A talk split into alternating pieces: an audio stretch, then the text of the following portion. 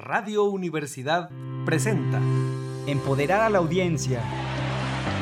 Lograr mejores negocios. Ventas es igual a ingresos. Ofrecer contenidos confiables. Y de hecho, tanto la primera como la segunda plataformas deben ayudar a encontrar trabajo. Dos por uno. Un espacio accesible, enfocado y ágil. Con el experto y optimista Miguel del Río. Bienvenidos. Bienvenidos, bienvenidos colegas, ¿cómo están? Muy buen día, muy buena tarde, muy buena noche a la hora que nos estén escuchando. Feliz semana, sobre todo estamos transmitiendo en vivo y en directo por tercer año consecutivo, pero no se nos notan tantos años, eso sí, la verdad que sí. Desde las frecuencias radiofónicas universitarias 88.5 FM y 91.9 FM en el altiplano. Eh, y bueno, pues así como para Radio Ibero León también, ahí nos están escuchando también. Y desde el sitio y desde el sitio oficial también, ahí en radio ahí también nos pueden, nos pueden escuchar. Ahí en vivo y a todo color, radio y. Y también nos pueden encontrar en las redes sociales, también 2x1.mx. Ahí estamos también. Gracias por sus saludos y todas sus interacciones. También disponible cada semana en su plataforma favorita donde disfruten sus podcasts en todos lados y a todas horas. Gracias a todo el equipo de planeación, a Erika que nos ayuda a que estén ahí disponibles los podcasts siempre ahí oportunamente. Mi nombre es Miguel del Río, estamos en 2x1, este espacio dedicado a actualizar, a inspirar y educar en temas empresariales. Gracias por permitir acompañarles en este esfuerzo para que todos ganemos más y entendamos mejor el dinero. Gracias. Oigan, y tenemos un gran programa el día de hoy. Vamos a hablar sobre el poder de la imagen pública. La imagen eh, pública, un tema fascinante, ya lo hemos abordado aquí en este espacio. Bueno, pues recuerden, afecta a personas en todos los ámbitos. Vivimos en un mundo donde la percepción es crucial en cómo se cómo se nos valora y en las oportunidades que se presentan. Así que en este episodio trajimos al especialista Rodrigo García que nos va a ayudar a entender que no nada más las figuras públicas y las celebridades deben poner atención en la imagen pública, sino a todos, todos. Abarca desde la apariencia física hasta la comunicación verbal a no verbal, en el ámbito personal, en el profesional. Todo eso nos va a explicar, así que tomen lápiz y pluma. Ya saben que Rodrigo va a hacer examen el día de hoy. Y además Alex Jaime nos va a compartir las imperdibles. Va llegando, va, pero va, bueno, corri hubieran visto, aventó el micrófono, aventó todo. Ay, ya, ya, ay, sí, la verdad es que ando aquí con toda la condición física. No, más bien sin la, o sea, sin la condición. Kilométrica, no, qué Bienvenido, Alex. Oigan, y antes. Muchas gracias. bienvenido. Y antes de comenzar, estamos aquí con Eduardo. Estamos con la jornada de Ciencia Luego Existo. Bienvenido, Eduardo. Platícanos sobre tu proyecto de investigación. Bienvenido aquí a Radio Universidad. ¿Cómo te a ver, primero la primera pregunta es cómo te estamos tratando aquí en Radio Universidad? ¿Cómo cómo los tratamos? No no nos eches tan feo de cabeza, pero que verdad que bien? Sí, súper bien. Todo bien. Muy bien. Oye, platícanos. A ver, ¿qué, eh, eh, ¿qué fue tu proyecto de investigación? Eh, fue con la doctora Guadalupe del Carmen Briano Turren. Un saludo aquí a Lupita Briano. Fue acerca de de cómo el gobierno corporativo impacta en la rentabilidad de las empresas que cotizan en la Bolsa Mexicana de, Valores. Está cerrado al sector industrial. Muy bien. A ver, y platíganos qué se te hizo difícil ahí del, de la investigación, qué te gustó, qué se te hizo más complicado, qué les dirías a los que te están escuchando. Para empezar, si le gustó. Ah, está padre, el tema está padre, ¿no? No, bueno, la investigación. Ya hemos tenido aquí también de gobierno corporativo alguien también de investigación, también con Lupita Briano. Aquí estuvo Mauricio Mata, un saludo ahí a Mauricio, donde quiera que ande. Sí, es cierto. Y, a ver, platícanos, ¿qué encontraste en tu investigación, Eduardo? Pues sí, encontramos que sí hay ciertos elementos de la gobernanza que sí influyen positivamente en, en la rentabilidad de las empresas. Oye, a ver, ¿nos puedes spoilear qué tanto? Cuál sí, cuál no. A ver, un, uno, nada más un spoiler, ya para empezar el programa. Nada más darnos un spoiler. Que haya consejeros independientes. Que haya consejeros independientes. Ya para empezar, ¿verdad? Muy bien. ¿Alguna otra antes de...? Pues recuerdo que también en eh, la publicación de, de los reportes de sustentabilidad también influían en, positivamente en la rentabilidad. Oye Eduardo, ¿y qué es más fácil? ¿Hacer la investigación o comunicar la investigación? Comunicarlas. Definitivamente. Sí, verdad, es como tiene sus desafíos, ¿verdad? Uno piensa que ya nomás porque ya te lo hiciste, ya lo puedes decir, todo el mundo te va a entender. Sí, erróneamente pensaba eso. Oye, saluda a tu facultad de economía, a quien tú quieras, salúdalos, Eduardo, diles. A, mi facultad, a, nuestra directora, a nuestro secretario, a todos nuestros maestros. ¿Qué estudias? Economía. Economía, licenciatura en economía. Saludarlos a todos para que pónganle 10, pónganle 10 Eduardo, eh, no sean así. No es barba. No, es, barba, pero es como media obligación. Sí, es aquí un saludo muy formal. Muchas gracias Eduardo, bienvenido. Aquí quédate un ratito con nosotros porque aquí vamos a estar muy a gusto. Así que espérate aquí para que estés con nosotros con las imperdibles. Así que comenzamos nuestro programa el día de hoy. Las imperdibles. Análisis de lo más relevante de la semana. Una discusión detrás de cámaras de los temas de mayor interés. Marketing y campañas. Comunicación y branding. Muy bien, estamos ya iniciando con las super mega imperdibles del día de hoy para que estemos todos muy actualizados, que no se nos olvide nada, que nadie nos agarre desprevenidos con todo lo que tenemos que saber sobre marketing, sobre branding, sobre empresas, sobre gobierno corporativo, diría Eduardo también en su investigación. Y está aquí Alex Jaime, mercadólogo por la Universidad Autónoma de San Luis Potosí, con estudios de mercadeo por la Universidad Santo Tomás en Bogotá, Colombia, también por la Autónoma de San Luis Potosí especializado en. Ay, ¿por qué está esa canción triste? Escuchando? ¿Por qué está esa canción triste? Hoy estamos tristes. Estamos tristes porque llegaste. es, que es Ay, qué, majadero eres. Es que es lunes. Bienvenido, Alex. ¿Cómo estás? Bienvenido. Y ahora sí, vamos a ponernos por todo lo alto el día de hoy. culturales. Culturales. El espacio cultural del día de hoy. No, con Alex Jaime. La hora nacional, dices. La hora nacional. No, nos van, no la van a cobrar. Ah, sí, cierto. A ver, ¿qué es lo que tenemos que saber de las últimas noticias? De las últimas noticias de la semana es nada más y nada menos que la creatividad con inteligencia artificial no estará protegida por derechos de autor. Ándale, o sea, por si le va a doler a muchos. arte eh, con ya sea con Galileo o con muchas otras cosas o ¿Cuál otro? ¿Cuál otro? A ver, dinos otro. Este, el ChatGPT. El, ChatGPT, pero el ChatGPT Dalí. Dalí, Dalí. dale, sí, sí, sí me lo sé, ya ves. Pues es que hay que estar Yo te agarré de bajada, es que como ustedes no saben, pero como llegó corriendo, dije, le ha de faltar todavía oxígeno en el cerebro. Entonces todavía no, todavía no se la sabe. Pero bueno, A ver, espérate, Eduardo, tú usas inteligencia artificial para tus tareas. No vas a decir para la investigación, pero para tus tareas si utilizas este, inteligencia artificial. Es legal, ¿eh? Si lo, si lo haces no hay ningún problema. Sí se puede. Nadie te está escuchando el día de hoy. No, no, sí se puede. Como ayuda, igual para sacar ideas. Ah, muy bien. ¿Sí la usas? Sí, sí la uso. Como lluvia de ideas. Sí, como lluvia de ideas. Eso dice, le creemos, le creeremos. Hay que revisar esa tesis. No, no es cierto. Pues bueno, atención a todos los artistas y amantes del arte, porque en un giro que podría cambiar las reglas del juego, una jueza del Tribunal del Distrito de los Estados Unidos ha dictaminado que las obras de arte creadas por inteligencia artificial no pueden reclamar derechos de autor. Y esto podría tener un gran impacto en el mundo de la creación con tecnología o de creación de contenido para artistas. Claro, bueno, es todo un tema eso, ¿eh? Ya lo habíamos hablado, porque si en realidad no es, o sea, es una obra auténtica. Efectivamente, o sea, a final de cuentas, y única, aparte, o sea, no se va a replicar. Es muy difícil que una inteligencia artificial pueda replicar algo que incluso ella misma, o bueno, eh, que mm. el mismo software hizo en algún momento. Muy bien. Ahora, esta jueza, Barry La Howell, pronunció esta sentencia el pasado 18 de agosto en medio de una demanda presentada contra la Oficina de Derechos de Autor de Estados Unidos por el artista Stephen Thaler. El artista utilizó su propio algoritmo, su propio sistema, el Creative Machine. Ese mero Creativity Machine. Creativity Machine, para crear una obra de arte y afirmó que la inteligencia artificial merecía ser considerada como el autor.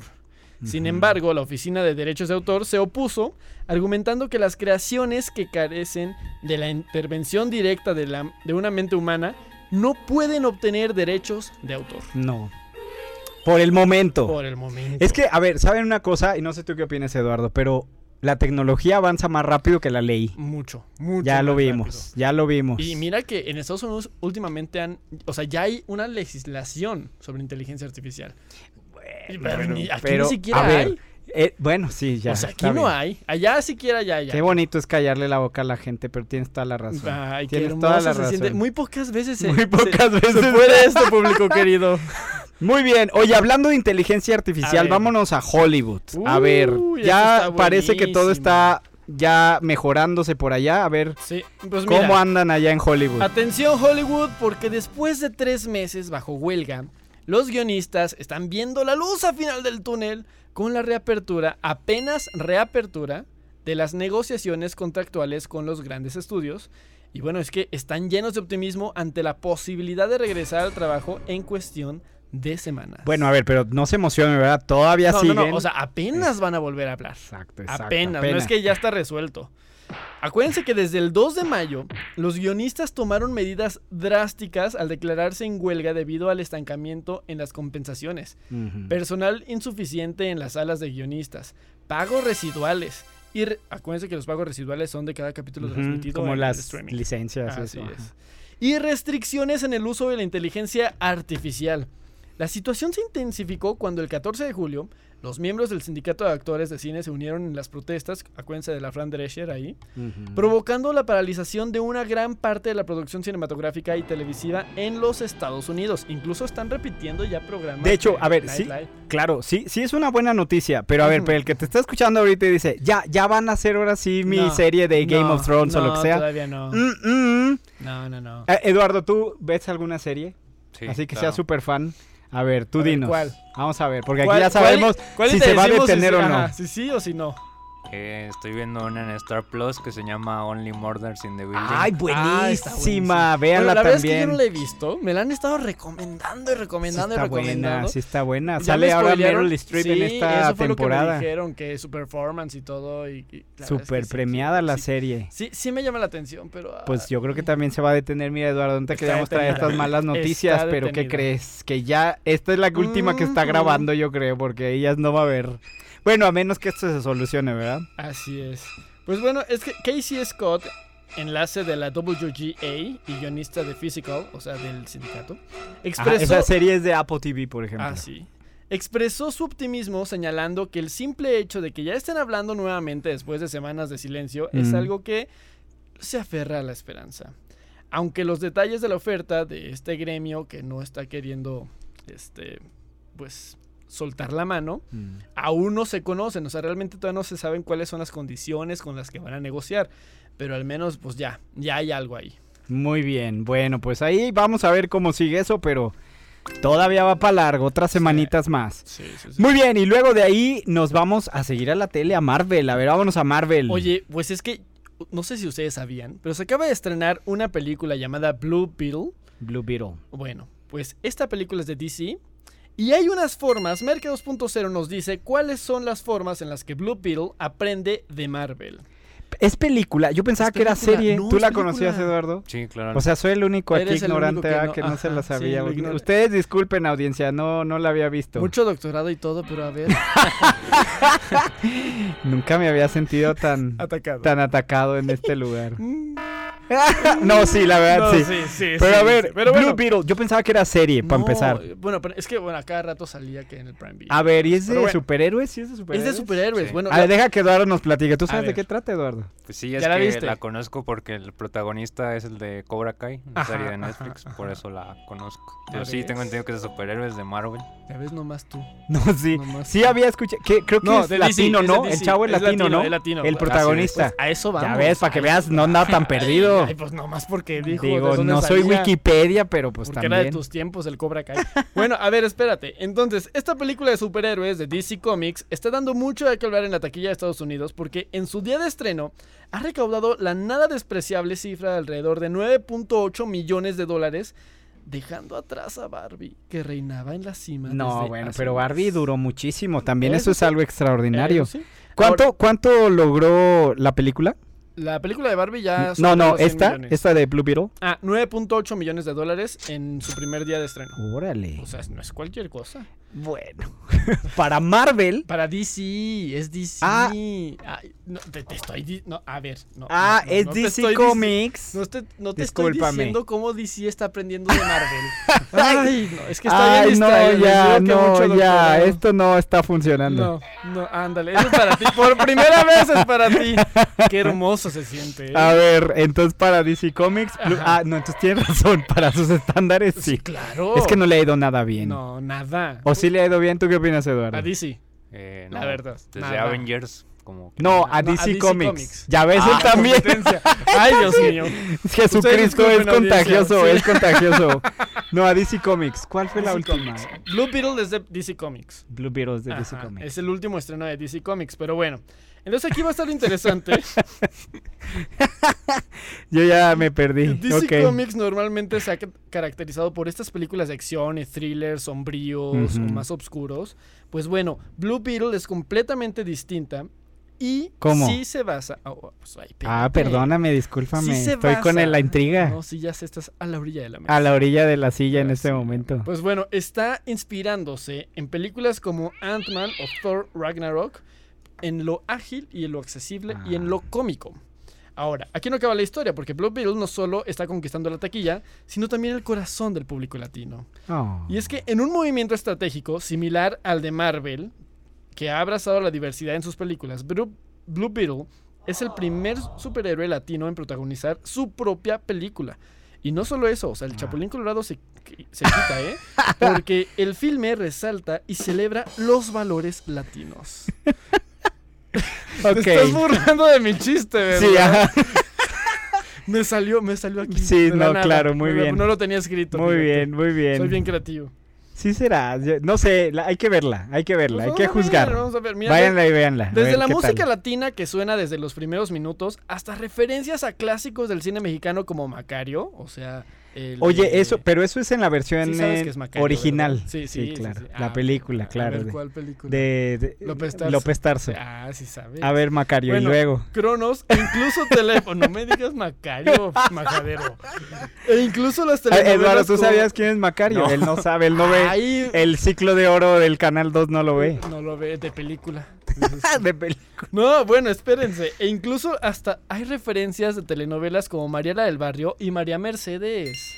No, fíjate, ahí todavía no nacía. Ay, por favor. todavía no nacía. Ok, bueno, muy tropicalizado lo que estamos viendo. Eh, pero es algo muy que, que, DC no había hecho antes. Bueno, a ver, pero, ok, pero ya hemos visto cosas así y no necesariamente eso te ayuda, ¿verdad? Pero ya veremos. Ya hizo Marvel, por ejemplo, la serie de, no me acuerdo cómo se llama. Marvel. Miss Marvel, ¿no? Muy tropicalizada también. No necesariamente fue un éxito para los críticos y para... Pero bueno, hay que verla, hay que juzgar. Ahí ustedes díganos. Hay que juzgar, ahí viéndola.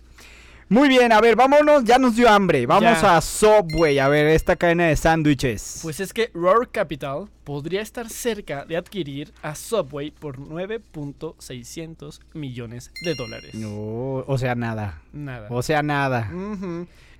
Este gigante de los sándwiches, Subway, está a punto, en el punto de la mira de un gran trato de negocios porque Roar Capital, la mente detrás de marcas como Arby's, Buffalo Wild Wings y, muchas más, incluso Dunkin', este, bueno, está súper especializada. Sí, sí, sí, y solamente en, alimentos este, y franquicias así de grandes.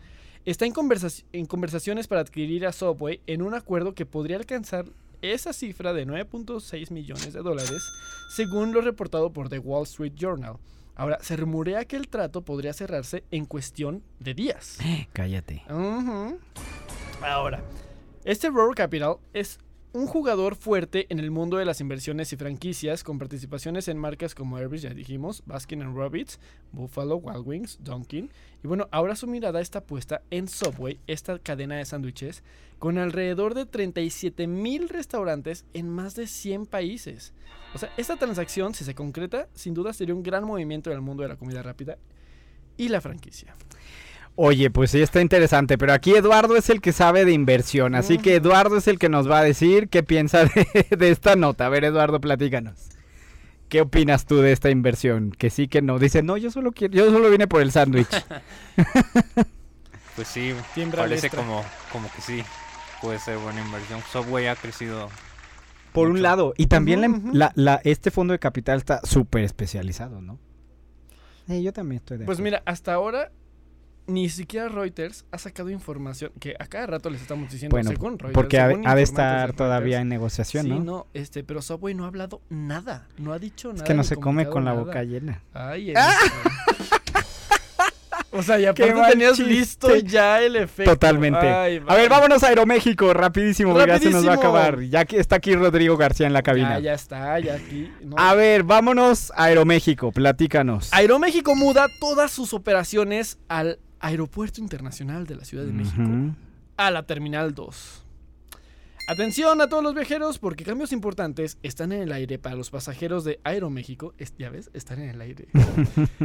a partir del 1 de septiembre, la Aerolínea Nacional moverá todas sus operaciones en el Aeropuerto Internacional de la Ciudad de México a la Terminal 2. En un comunicado reciente, Aeroméxico compartió que este movimiento estratégico tiene como objetivo facilitar y agilizar las conexiones entre sus vuelos, tanto locales como internacionales. Mm. Esto en teoría promete hacer que la experiencia de los pasajeros sea más fluida y cómoda, lo que siempre es una buena noticia. Bueno, ¿qué más puede decir, verdad? Si no la van a dejar usar, pues ¿qué más puede decir? Eso es correcto.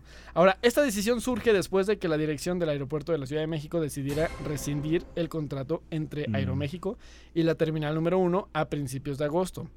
La razón detrás de esta medida fue la saturación de las instalaciones de la Terminal 1, que ya sabemos que... Bueno, pues tú cómo lo viviste. Sí, muy saturado. Yo estaba muy saturado. ¿Verdad? Estás muy estresado. sí, también.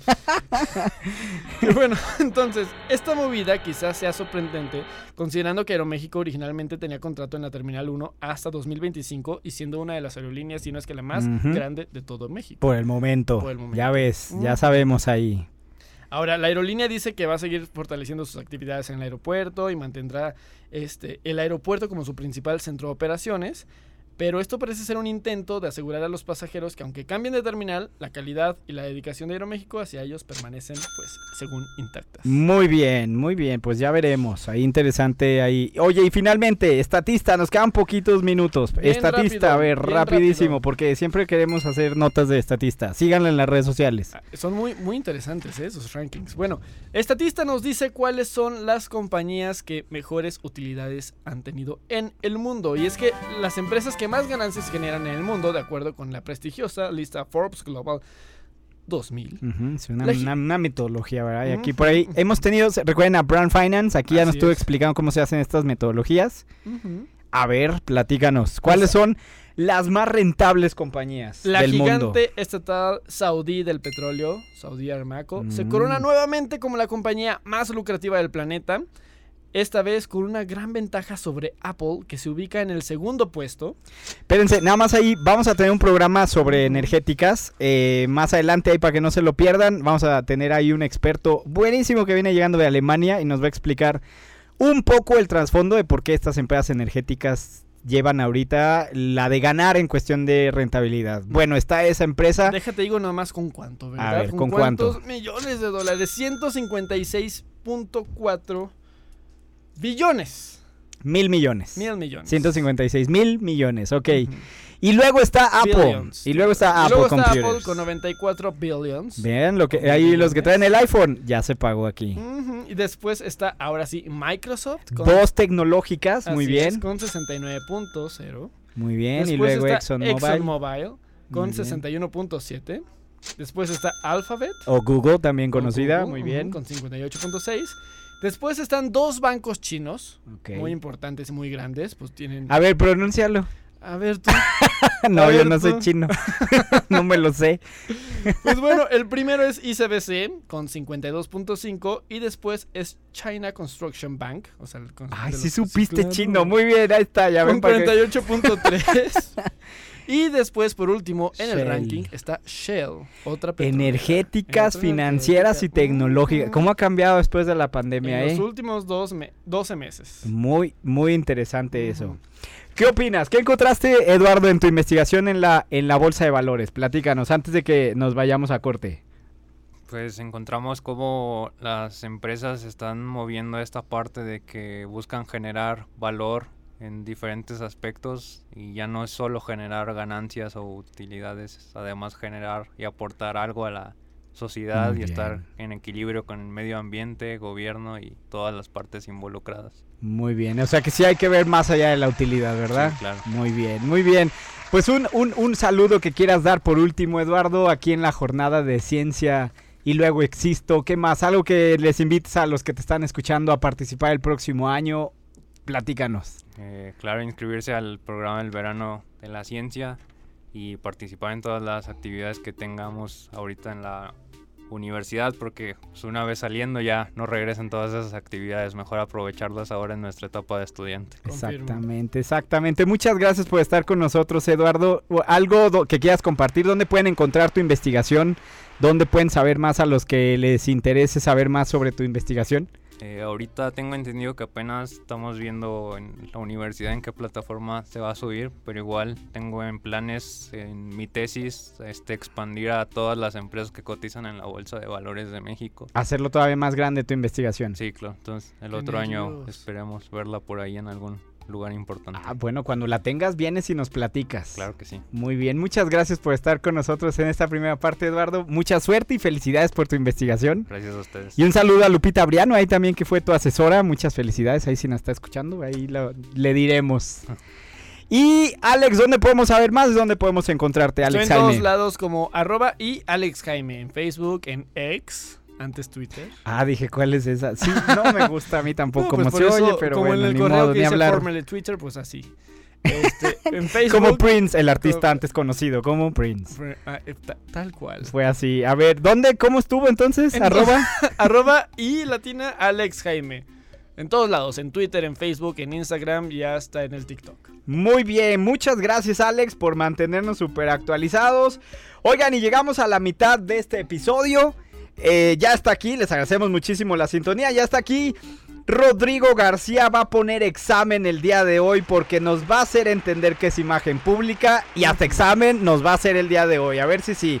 y cómo construir ¿eh? posicionamiento competitivo. Sí, todos los demás con el tráfico corriendo. No es justo. No, Rodrigo, nos hubieras dicho para venir la imagen pública. Así que no se muevan, regresamos, estamos listos, volvemos. Estoy casi segura que la, la mayoría de los negocios Reflexión y actualidad. Insight al aire. La voz de expertos. Muy bien, estamos de regreso y adivina quién tenemos el día de hoy en entrevista, ni más ni menos que a Rodrigo García Costa, es el, él es licenciado en Mercadotecnia por el Tecnológico de Monterrey, maestro en comunicación e imagen por el Colegio Imagen Pública, certificado por IAB en marketing digital, consultor en imagen pública con más de 13 años de experiencia, o sea, él empezó a los dos años, obviamente, y está al frente de Negocio Emergente, un podcast de negocios que busca, búsquenlo porque está buenísimo, apoyar a emprendedores con una visión holística es docente, es conferencista, es experto y está el día de hoy aquí en cabina. Bienvenido, Rodrigo. Estamos súper contentos de que estés el día de hoy aquí. No, gracias, Miguel. Gracias a, todos por la invitación. La verdad, es un gusto poder acompañarlos y estar con tu audiencia que pues vale mucho la pena platicar. Oye, no, hasta te oigo y digo, sí, sí es, para los que lo están escuchando, sí es el de los... Esto no está grabado, no usamos el chat GPT, sí es Rodrigo García el día de hoy. no, pero ahorita en este ah, momento sí es el de verdad, para que lo estén viendo. Oye, Rodrigo, a ver, tenemos un tema que ya hemos abordado, pero en algunas ocasiones, pero luego hay muchos leyendas urbanas. Correcto. La imagen pública. Correcto. Hay muchos mitos. Unos que, pues es que es algo superficial, que nomás es la ropa, que eso nomás para la gente famosa. A ver, y aquí viene Rodrigo a... Ajá, que unos sí, que unos no, que yo estoy muy chavito y que yo no, que yo estoy muy grande y yo ya la hice. A ver, ya aquí Rodrigo, miren, hasta se le está saltando la vena de la frente. A ver, ¿qué sí es y qué no es? ¿O cuáles son los mitos que más te encuentras tú con imagen pública? Sí, mira Miguel, eh, antes que nada muchas gracias por la invitación y gracias por el espacio. Y, Bienvenido. creo que este tema es, es muy interesante porque, como lo dices, si tiene polémica alrededor, algo trae, ¿no? Y el tema de la imagen pública, al final del día, la gente lo puede percibir utilizando una palabra del argot, pues lo puede percibir como algo ajeno. Pero no es, y ya hoy en día, no es nada ajeno. Yo me acuerdo cuando, te voy a platicar una historia, cuando, cuando estaba estudiando justamente la maestría en consultoría en imagen pública me metí mucho al tema de, pues, el, sustento de la imagen, ¿no? y, y, decía, es que no es una ciencia dura, no es una ciencia tan fácilmente cuantificable y precisa. Entonces, ¿cómo le puedo dar sentido a esto que estoy estudiando, no? Y, y, me fui a antropología. Y tú te das cuenta que en el mundo los grandes líderes Estamos hablando de Carlomagno, los emperadores romanos. El César. Todos Napoleón, todos sabían de la importancia y la relevancia del uso de la imagen y la semiótica para comunicar algo a las audiencias. A ver, danos un ejemplo para los que lo están escuchando y te están y están diciendo, pero ¿qué semiótica y con qué, se acompaña? a ver, danos un ejemplo donde un personaje de la historia esté usando imagen pública. Claro, mira, te pongo un, personaje histórico que ahorita tengo muy en, la mente y me acuerdo que hace poco en, la facultad de, contabilidad, y administración ahí hice una plática que me hicieron favor de invitar, gracias Miguel. Ay, eh, padrísimo. Para hablar de imagen política. Y justamente les ponía una imagen de Napoleón Bonaparte.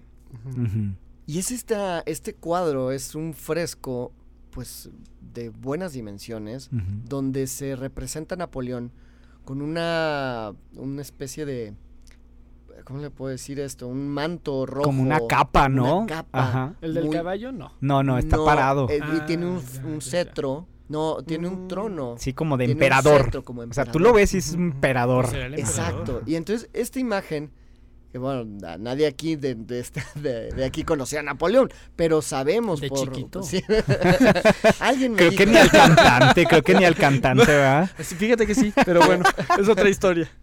No, y fíjense que, que, hay registros históricos donde se menciona las características de Napoleón y cómo lo contrastan con este cuadro.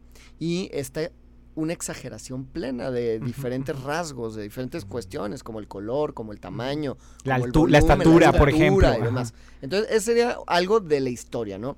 Pero hoy en día podemos ver rasgos del manejo de imagen en influencers, en gente de la vida, vida, pública, de la vida profesional.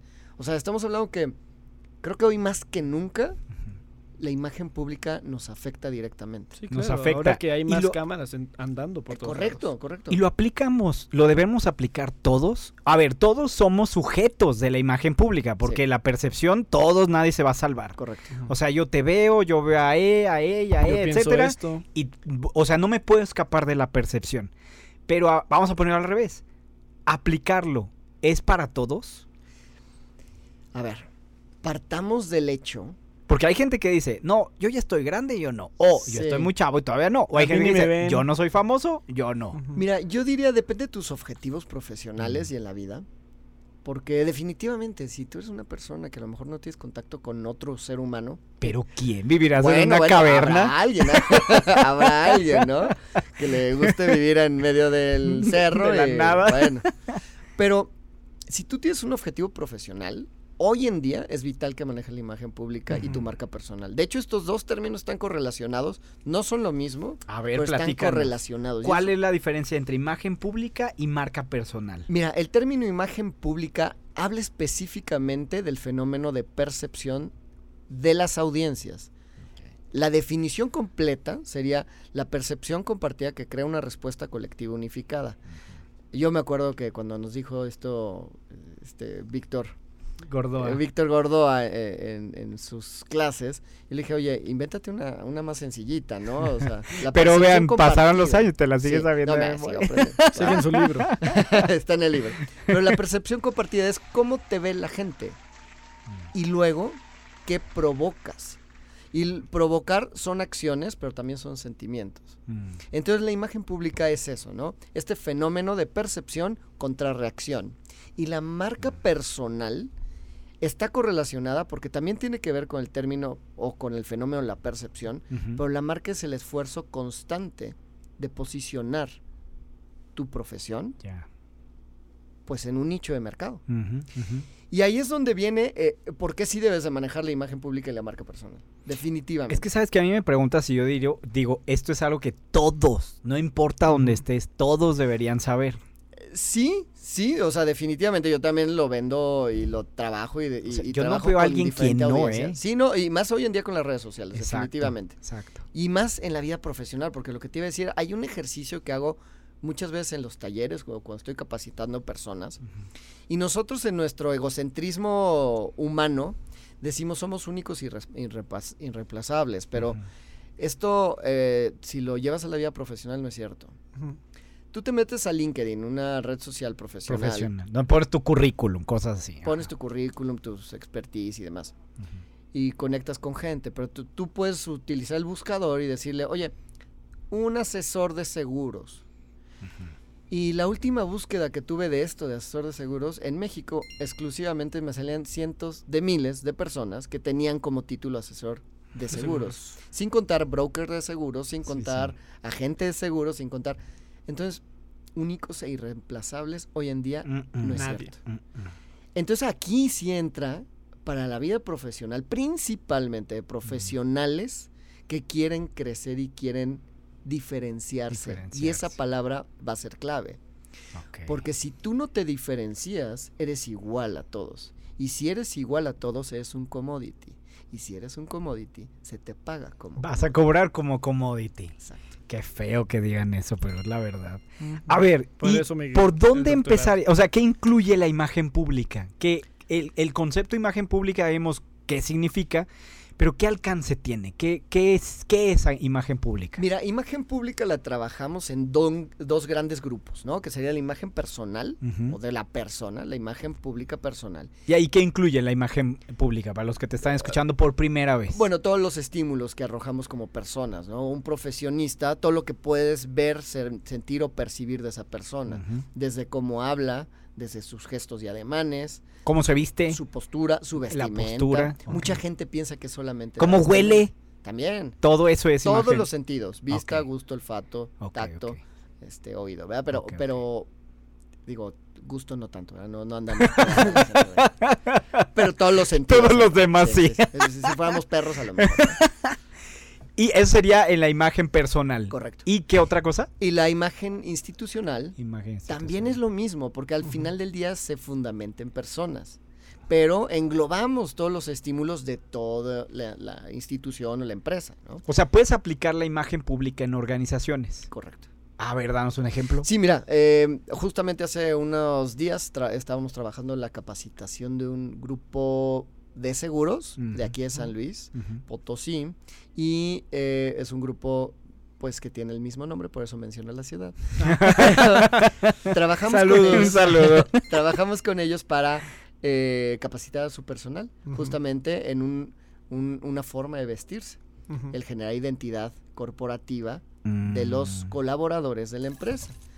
Código de vestimenta, protocolo de actuación, bueno, ya saben, todas estas cosas que tratan de estandarizar el servicio y la percepción del servicio. A ver, nada más un paréntesis para los que nos están escuchando que son dueños de empresas o que están en empresas medianas grandes. Sí. ¿De qué sirve aplicar imagen pública? Así lo que estás diciendo, o sea, ¿qué beneficios tengo como empresa? A ver, dinos. Muchísimos. A ver. Mira, eh, te voy a poner otro ejemplo, nada más para aterrizarlo. Ajá.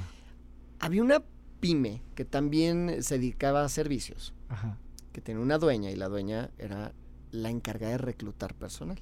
Okay. Esto fue hace unos años. Y empezamos a trabajar la parte de marca personal e imagen pública.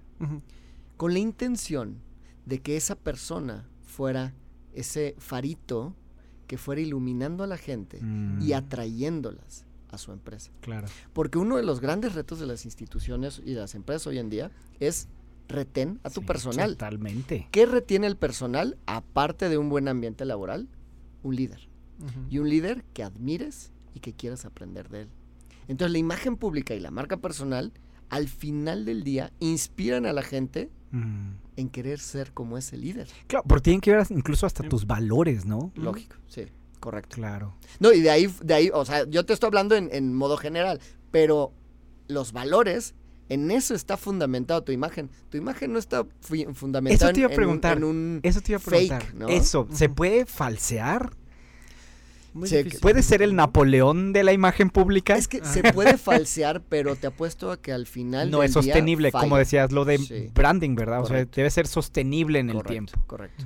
O sea, que tarde o temprano te sale ahí quién eres de verdad. Sí, y, en cuestión práctica, también esto que me preguntas de las empresas el, la vestimenta o la apariencia de tus colaboradores o empleados, pues lógicamente impacta en el servicio y en la percepción de la calidad del servicio. Correcto. Entonces el cliente hoy en día que va a un restaurante y, algo no le gusta y a, lo mejor no sabe qué es, puede ser que esté percibiendo una incoherencia en la forma de vestir o en la apariencia personal de uno de los colaboradores. Que no, que no precisamente sea consciente de ello, pero ya, ya, ya, hay algo ahí que no... Correcto, ya, tú, es que normalmente no lo, no lo hacemos de forma consciente. la, la, parte de percepción es, es una reacción inconsciente. Es esto no me cuadra. ¿Qué pasa detrás de tu cerebro realmente? Claro, porque la percepción es en instantes. Son segundos. Y, y, aparte, la imagen pública no es estar de Catrín todo el día o de Catrina, ¿no? Es, es de estar acorde a lo que quieres comunicar. Así es, así es, a la estrategia del... Sí. O sea, digo, si quieres una estrategia de diferenciación, a lo mejor vas a un estudio de tatuajes y el cuate va a estar en smoking, ¿no? Ok, sería una estrategia de diferenciación, pero no, no sería como que la... Debe tener un sustento, como tú dices, ¿no? Debe tener un trasfondo ahí. por, qué? de smoking si fuera un lugar para Lord Caballeros o algo así. Y, y, dices, ok, si okay, ya, ya me cuadra, ya hay match, ¿no? Exacto. A ver, ¿cómo podría alguien saber que te esté escuchando que algo anda mal en su imagen pública? Los que te estén escuchando, ya sea empresa o ya sea una persona, ¿cómo pueden darse una idea de que algo anda mal? Hay unas red flags de que algo no anda bien y necesitas a Rodrigo García como tu mejor amigo que te ayude. Sí, mira, definitivamente. Yo tengo una. Le, llamo índice de marca personal, que es ah. un una forma de tratar de hacer numérico algo que es completamente subjetivo. Y entonces toma diferentes, eh, eh, pues digamos, diferentes factores que afectan este número final, que es como una calificación. Ahí sí sería un examen. Como un cuestionario, que te hace un instrumento cuantitativo. Exacto. Y lo que hago es aterrizar diferentes situaciones, como el alcance, la claridad del mensaje, que si las personas son conscientes o no, eh, bueno. Oye, y una pregunta en ese, en ese índice. ¿Tú lo haces o el cliente lo hace? O sea, ¿tú lo observas o le pides a tu cliente que él lo... Yo, lo, yo lo hago. ¡Ay, qué nervios! eso es de tesis. ya ves, les dije que iba a haber examen el día de hoy. No, es que, ¿sabes qué? Es, eh, no es solamente como examen, también es, te voy ayudando a entender lo que te estoy preguntando, porque habrá cosas que no me entiendas. Ya, ok. ¿no? O, que no eres consciente de, que no sabes eh, que, está pasando esto. O te digo algo, una herramienta bien sencilla que utilizamos ahí mismo es el Social Cell Index de LinkedIn. Si tú tienes LinkedIn y tienes el Social Cell Index, que mucha, la mayoría de la gente no sabe ni qué es, pues yo te ayudo a entenderlo y después te lo explico y luego agarramos el numerito. Entonces, una de las formas más fáciles es determinar pues lo que se está hablando de ti, de tu imagen en cuestiones públicas. Fácil. ¿Cómo haces eso? ¿Cómo haces eso? Entras a Google, pues pones tu nombre y dices, a ver, Uy, si te dijera que se dice de Miguel del Río.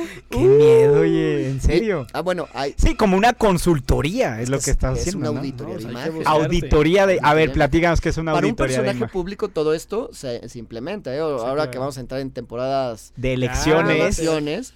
el, el tema de la auditoría es a ver, todo candidato llega contigo y te dice, no, yo estoy atado madre, o sea, yo todavía soy clarito. Y, el rey del Face y el rey del Todos me quieren y demás. Ah, bueno. Y entonces entramos, entramos a hacer auditoría de los medios. y se hace, se determina por repetición qué se está hablando de ese personaje en los últimos años. Y ahí determinas, oye, fíjate que se habla mucho de ti y de corrupción. O hablan mucho de ti y tus nexos. Como un análisis de contenido, ¿verdad? Ajá. Y si ha evolucionado. Este año te hablaban de esto y ahora esto. Y ahorita vamos en esto. Y entonces ahí ya tienes una auditoría completa donde numéricamente puedes detectar lo que están diciendo. Oye, y que ni siquiera es una investigación periodística a fondo. O sea, es solamente lo que hay. Sí, sí, es contar cuántas veces en el titular dijeron tal, tal, es tal, tal. Ajá. O tal, tal tiene esto, esto. Sí, sí, sí. O sea, solamente es contarlo. Oye, a ver, y es posible. A ver, ahí va, porque ya nos metiste en este problema.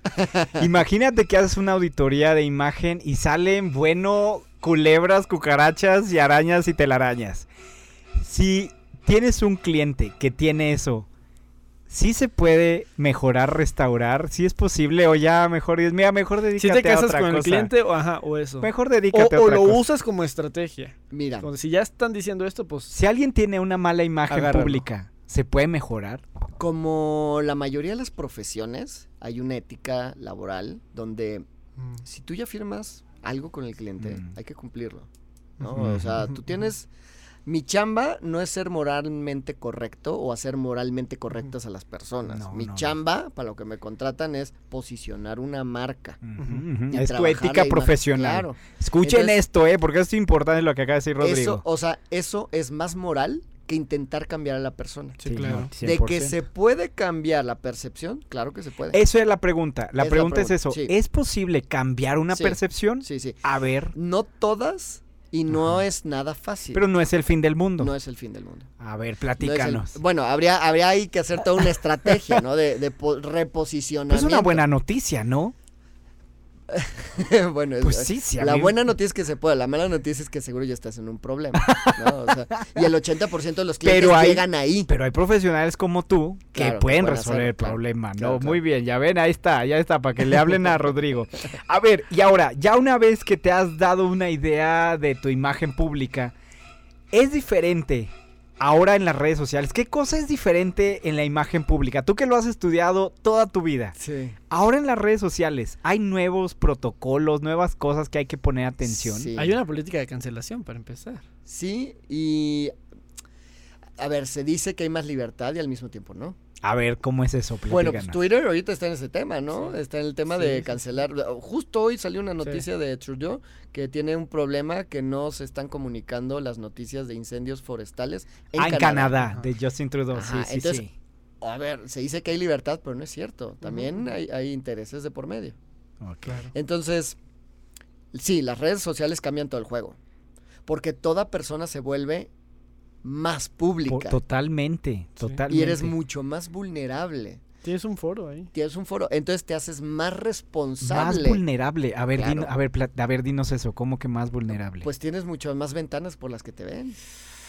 Ay, qué Te pueden juzgar mucho más fácil. ¿Cuántos te ven a ti, Miguel? No, no, espérate. ¿Cuántas cosas que, por ejemplo, publicaste hoy y en 10 años? Yo por eso, mira, yo de verdad lo digo, no se esperen a ser gerentes para aprender esto. O sea, desde ahorita ya tienes que aprender esto. No, y, si quieres avanzar en tu vida profesional, debes estar consciente que las redes sociales al final del día son una herramienta para construir o destruir. Exactamente. Pero si tú eliges construir una marca, siempre te va a ser muy rentable. Mm. Muy, muy rentable. Porque, a ver, si hablamos de personajes públicos que, que, tienen así mucho. Pero también el, el, usuario del día a día, el profesionista que es un abogado, que es un contador, que es un coach, que, que, que es un asesor de seguros. La mayoría de mis clientes son ellos, que quieren construir una imagen pública poderosa, una marca personal que los diferencie del mercado. Eso es todo el, el, end of the game. Y más hoy, hoy en día que entra la inteligencia artificial y que va a sustituir no sé cuántas profesiones, pues si tú eres una marca personal poderosa, puedes llegar a no ser sustituido. No, porque tienes algo más. A, la inteligencia artificial. Ah, no, ah, si te apalancas de inteligencia artificial, perfecto. Pero el punto es que no te sustituye. Claro, o sea, no es sustituible eh, algo que no puedes comparar porque es algo único, porque la marca es única. Correcto. Muy bien. A ver, dinos ya nada más para terminar, ¿qué, qué ejemplos, qué tips, qué recomendaciones nos puedes dar para imagen? ¿Por dónde podría, así como baby step? paso de bebé, ¿por dónde empezar para mejorarte? bueno, háblanme, síganme. ¿Sabes qué? Yo diría eso. Yo diría una cosa que te sigan en tus redes sociales porque tienes contenidos que son muy valiosos. Tarde o temprano, ahí alguno de esos lo vas a utilizar o es que todos. A ver, antes ese sería el mío, pero tú dinos dónde te pueden encontrar. Mira, en redes sociales me pueden buscar como Ropublic o Rodrigo MKT. Cualquiera de las dos, ahí aparezco. Eh, sí, hablo mucho de imagen, hablo de marca, hablo de, de marca y de emprendimiento. Porque al final del día yo soy emprendedor. Y la mayoría de mis aprendizajes vienen de golpes y trancazos. Y Oye, ¿y por qué un emprendedor se tiene que tomar en serio la imagen? Definitivamente se tiene que tomar en serio la imagen. Porque la mayoría de las startups están basados en una percepción, no en un producto o un servicio. De hecho, es más el esfuerzo comunicativo que el esfuerzo de tener un producto físico. A ver, danos un ejemplo. Pues cualquiera de los unicornios que quieras. Los, los, los, venden antes antes, o sea, con los pequeños pivoteos, pero antes de tener un producto terminado. Y es pura percepción, ¿sí o pura percepción. Entonces, manejo de medios, RP, este, Oye, pero es muy difícil, Rodrigo, porque a ver, el emprendedor tiene que saber de estudio de mercado, estudio de viabilidad, estudio financiero y todavía saber de imagen. Eso no lo enseñaban en la escuela del siglo pasado, discúlpame. y yo lo aprendí a base de golpes. A ver cómo estuvo. A ver, yo O sea, que se te muere una venta. Tengo una plática que se llama Emprendología. si, eso te ha pasado a ti, imagínate todos los demás. Tengo una plática que se llama Emprendología donde hablo de mis múltiples fracasos previos a poder tener algo que llamo relativamente exitoso. Porque todavía no estoy donde quiero estar.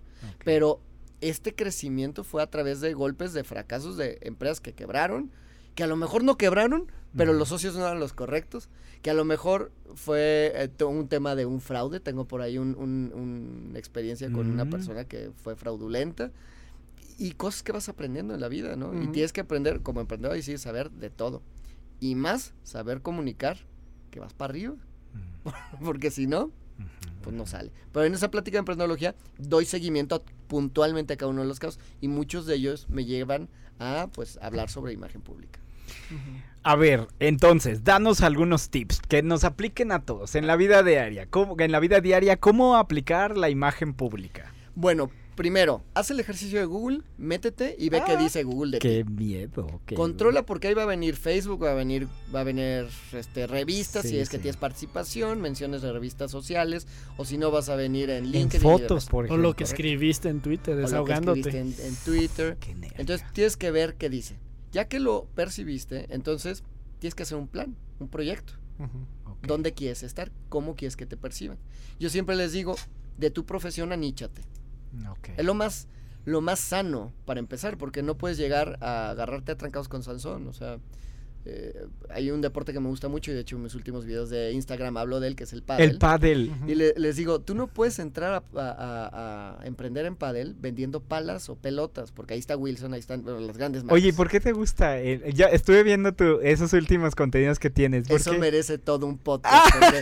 bueno, está bien. Segunda mexicano, ¿eh? Deporte Segunda parte. Deporte mexicano, muy importante. ¿en serio? no sabía. Fundador Corcuera, un mexicano de Acapulco. No lo sabía. Ah, mira. Sí, entonces, ese tiene mucha historia detrás y vale mucho la pena. Así que yo le digo que el pádel es el nuevo golf. Y tengo ah. datos para probarlo. Mm. Ah, ¿por qué? ¿Por qué? ¿En serio? Porque es negocio. Oye, pero emprender, sí, tanto así, tanto así es un boom. Sí, sí. Sí lo había escuchado, ¿eh? Sí, sí lo había escuchado. Mira, eh, digo, para que te des una idea, emprendiendo en pádel, eh, en los últimos cinco años se han abierto más de 10 clubs en San Luis de pádel. Sí, soy, soy testigo, soy testigo. Y he, conocido a mucha gente. Y es Oye, es difícil, es difícil jugar. Es eh. para todos, pero ya jugar bien sí es complicado, ah, pero es para todos. la, digamos que la base La diversión es para todos, pero la competencia es poca. Correcto, la competencia ya, ya avanzamos. Pero bueno, te decía, este, este tema de, de poder, eh, pues, estudiar dónde estás, hacer una estrategia, plantearte esa estrategia y empezar a tener los estímulos correctos. ¿Qué son los estímulos correctos? Fotografía correcta, un currículum correcto, un brochure correcto, una página web correcta, una estrategia de marketing correcta y definitivamente, si eres un profesionista independiente, tienes que estar invirtiendo en pautas publicitarias. Si no eres invisible. Les digo, ya tengo página de Facebook, ah, qué bien, pero tú estás en la punta del cerro de Facebook. Si no tienes pauta publicitaria, nadie te ve. Nadie te ve. Muy bien. No existes. No existes. Y bueno, pues sobre todo contactarte. Nada más repítenos antes de irnos, Rodrigo, ¿dónde pueden encontrar más? ¿Dónde pueden contactarte? todo eso para que los invites. Mira, mi página web es www.imapublic.com. Eh, las redes sociales Rodrigo García, Rodrigo MKT o Ropublic cualquiera de las tres formas me pueden encontrar y con gusto ahí los atiendo. Muchas gracias por tomarte el tiempo, por compartir. Es muy poquito tiempo para aprovechar, pero muchísimas gracias Rodrigo. Muchas gracias. Gracias a todos. Y mucho éxito. Bueno, oigan, llevamos, llegamos al, al, final el día de hoy. Espero hayan disfrutado, hayan tomado nota, que se googleen, ya oyeron a Rodrigo. Y bueno, gracias a la dirección de radio y televisión de la universidad, pero especialmente a ustedes por su sintonía. Nos escuchamos la próxima semana. Pásenla muy bien. Hasta entonces. Radio Universidad presentó Empoderar a la audiencia. Lograr mejores negocios. Ventas es igual a ingresos. Ofrecer contenidos confiables. Y de hecho, tanto la primera como la segunda plataformas deben ayudar a encontrar trabajo. Dos por uno. Un espacio accesible, enfocado y ágil. Con el experto y optimista Miguel del Río. Hasta pronto. Bye bye.